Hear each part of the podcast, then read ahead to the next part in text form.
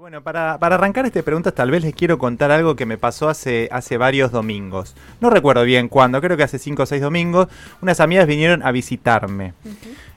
A la tarde, tomamos unos mates y dijimos, che, ¿por qué no vamos a una peña? Vieron que ya a mí me gusta el folclore y a mis amigas también. Bueno, fuimos en auto, eh, muy cerquita de tu casa, Pauli, eh, y en medio del auto eh, me puse a revisar mi bolsillo y dije, uh, me olvidé el teléfono. Era un olvidé". domingo. Era un domingo, a eso de las 7, 8 de la, de la tarde. La verdad Sí. que era domingo, no era tan importante tener el celular. Igualmente dije, uh, Claro. como si algo muy grave pasara. sí. Es más, en la peña durante la noche varias veces amagué a meter la mano en el bolsillo a ver si encontraba mi celular y no estaba, pero no una, como cinco o seis, como estaba muy, no digo desesperado, pero sí me daba cuenta que me había olvidado de que había dejado cargando el celular, exactamente, muy acostumbrado. Bueno, ese fin de semana había leído de Clara Oyuela Crónicas de una abstinencia, un libro que me hizo pensar mucho sobre cuánto podemos resistirnos al vértigo de mensajes, redes y tantos otros etcétera que nos ofrece el celular. Y ahí yo les quiero preguntar a ustedes si recuerdan la última vez que no usaron el celular por 24 horas. No, o sea, bueno. no me refiero a usarlo poco, quiero decir a no usarlo, o sea, no tocarlo. No, no hay chance. Yo pude, ¿eh? En el verano. eh, porque un día dejó de funcionar y confié en que me lo iban a arreglar, entonces no adquirí uno nuevo y esperé a que. A eso, a, a que se arregle el otro. Y no se pudo, así que fue como una semana sin celular. Bueno, pero no fue voluntario, fue obligado, digamos, pues no tenía Ah, celular. nunca elegiría yo hacer esa, esa prueba. No puedo vivir. ¿Viste? Me 24 costaría días. un montón. ¿Viste? No puedo. Bueno, yo tampoco, yo no tengo registro de eso. Creo que desde que tengo celular, 16 años, nunca. Y si bien creo que no soy de esas personas que está atado al celular, a veces creo que dependo muchísimo, por laburo o por ocio. Exacto. Y durante la pandemia me pasó, creo que nos pasó a todos, que tuve un vínculo muy estrecho con mi celular. Yo lo usé muchísimo y empecé a, registrar qué es lo que me pasaba al usarlo tanto.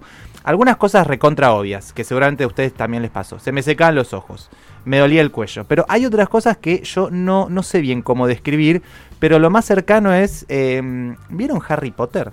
¿Sí? ¿Recuerdan esos Sí. monstruos que se llamaban no dementores? Sí, el que te robaba el alma. Exactamente, yo no sabía si era que robaba el alma o la energía, pero eso mismo era el celular para mí, me estaba chupando el alma, la energía, ¿no? Algo así me, me pasaba, es lo, lo más cerca que puedo eh, describir eh, esa situación. Bueno, aprendí a la fuerza a limitar el uso, pero la verdad es que flaqueo muchísimo, eh, muchísimo. De hecho, me puse a pensar para armar esta columna y, busqué alguna, alguna información al respecto y es evidente que el celular se incorporó a la vida cotidiana y no sé si alguna vez se va a ir de, de nuestro lado. Junto con la aparición de Internet, debe ser el acontecimiento tecnológico con mayor impacto de los últimos 20 años.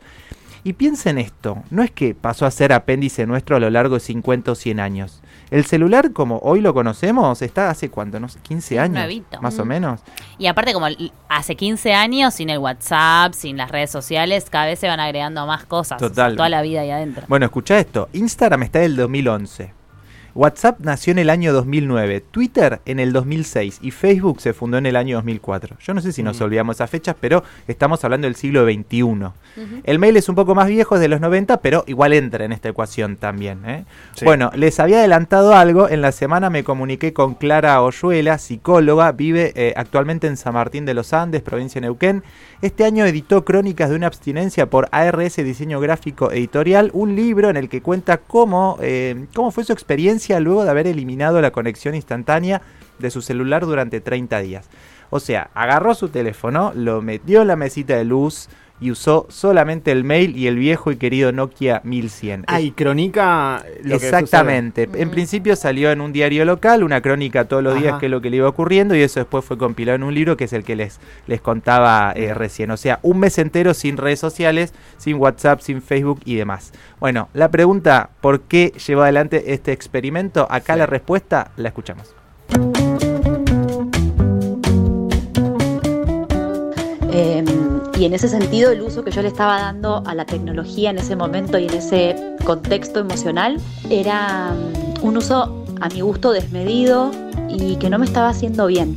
Y no era solamente las redes sociales, sino también leer los diarios, las noticias, de, de lo que estos diarios proponen muchas veces de lo que es el mundo y lo que es el ser humano, y sentirme muy triste también con, con eso que, que leo, ¿no? De lo que es el mundo y, y lo que somos, sabiendo que no es todo así. y que el mundo no es eso solamente y que los seres humanos podemos ser maravillosos y que el mundo puede ser otra cosa. Entonces, en ese contexto necesité buscar poner un límite y decidí jugar este juego muy serio conmigo misma. Así que decidí durante 30 días abstenerme de usar redes sociales, de leer diarios.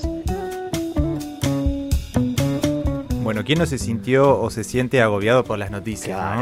¿no? Sí, Eh, sí. Y lo pienso a, a la decisión muy rupturista, ¿no? Como esto de lo del mundo horrible, como hay veces que es un morbo para mí abrir un diario desde ese lugar, Sí. ¿viste? Y es una práctica Sí. que, que la, la cotidiana y la elijo, la Sí, sí, elijo. sí. Yo no lo había registrado eso tanto antes Sí. de la pandemia, pero durante la pandemia sí me sentía agobiado muchas Sí. veces por las noticias, porque en un Sí, momento era un coro de solamente hablar de COVID y muerte. Sí. Y realmente me cambiaba un poco el equilibrio de mi salud mental dejar de ver durante varios días las noticias que además no informaban nada en un momento. ¿Se acuerdan lo que era? Eh, bueno, me parece que hay algo clave, ¿no? Que menciona Clara, que es el uso que se le da a la, a la tecnología. O sea, lo que la tecnología permite ver y comprender, pero lo que también te ofrece esa tecnología, que no siempre todo es tan así. O sea, es verdad eso que dice. La, la tecnología nos permite un montón de cosas, pero también nos ofrece una mirada bastante particular de la realidad y nos afecta. ¿eh? Me parece además que Clara, como vos decías, Leo, tuvo mucha actitud porque se puso un límite. O sea, decir basta, decir hasta acá, al menos para mí no es tarea sencilla. Ella lo logró, se desconectó y se conectó, pero en otro sentido.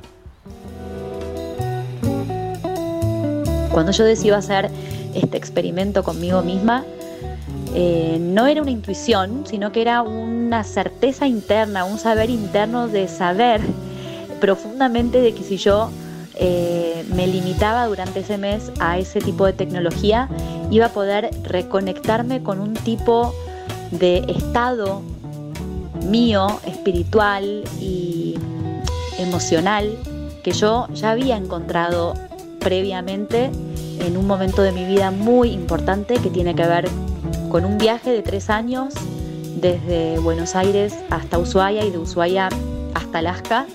Fueron tres años de viajar en una camioneta vieja con mi pareja, con Joaquín. Esta camioneta era incómoda, no teníamos baño, estaba llena de libros, aceite de oliva, ajo, fideos y estaba llena de silencio y de soledad y también de mucha conexión con la naturaleza y con los seres humanos de todos los países y de las culturas. ¿Cómo se ven ustedes haciendo un viaje así, desde Ushuaia hasta nosotros cuatro? Y Sofi la sumamos. Yo bien con teléfono. Ahí está. Yo romantizo como esa estética, aún, aún. No sé si me veo motorizando la iniciativa y mucho menos proyectándola por tanto tiempo. Yo pienso en el contraste, ¿no? O sea, esta piba hizo ese viaje, después se queda un mes sin teléfono con la, la columna de recién con Ivana desde Bucios, hablándole a la, a la- a la Totalmente. cámara. Total. la cámara directa, total. Total. Dice Clara, certeza interna de que si eliminaba el uso del celular iba a poder conectarme con el mundo. El año, va. el año pasado se me ocurrió ver cuántas horas usaba el teléfono por día. Eh, es una manera, hay una manera muy fácil en configuración, Mm. ustedes se fijan. Sí, sí. Sí. Eh, bueno, casi cuatro, casi cuatro. Y ahí yo pensaba, che, paso 15 horas despierto y cuatro con el celular. Bueno, en realidad no funciona así. El tema es que uso el celular mientras hago otra cosa. Lo cual es peor, me parece mío. O sea, viajo y muchas veces estoy con el celular en la mano. Lo mismo cuando desayuno. Si camino por la calle, también. La única manera de que dejo de, ver el celular hacia abajo es si saco una foto.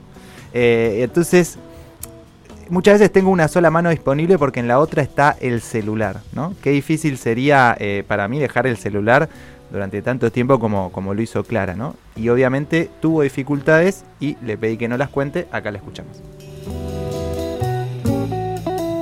Las dificultades que encontré en ese mes fueron más bien dificultades como de lo práctico, que no es un tema menor igualmente, ¿no? O sea, nuestra vida está atravesada por este tipo de comunicación inmediata, instantánea, sobre todo el WhatsApp.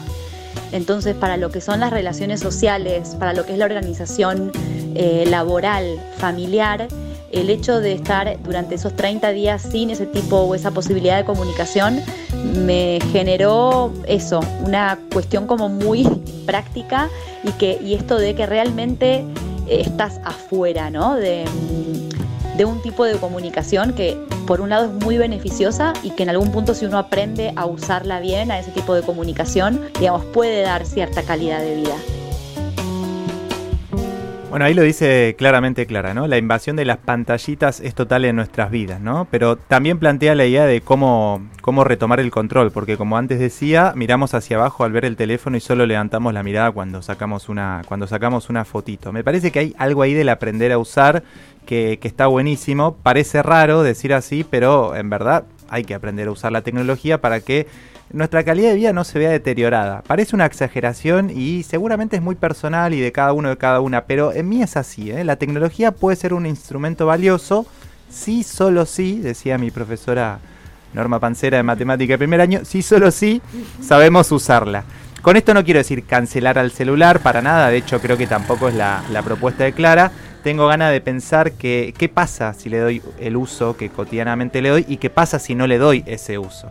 Agarren sus celulares, busquen el modo avión, aprieten ese botón y déjenlo así unas horas. Fíjense cómo se sienten, qué pasó a su alrededor, qué te pasó a vos y estoy seguro de que esas respuestas te van a hacer eh, mucho ruido. Vuelvo a decir, no quiero transformarme en un monje budista que vive en el Himalaya porque no puedo despojarme de los estímulos de la vida moderna. No vivo rodeado de la naturaleza en, el medio de la ciudad de Buenos Aires. Vivo en una gran ciudad de cemento y vivo en una sociedad de consumo. De hecho, todos vivimos en este mundo. Por eso la respuesta individual a un problema que es global me sigue resultando algo extraña. Claro Yole psicóloga, vive en San Martín de los Andes y escribió Crónicas de una abstinencia. Del libro destaco muchas cosas, la importancia de tenernos paciencia, la necesidad de aprender a usar la tecnología, los límites que tenemos que ponernos, pero me quedo con otra cosa, la importancia de pensar colectivamente un problema que parece individual, pero que al final del día no lo es.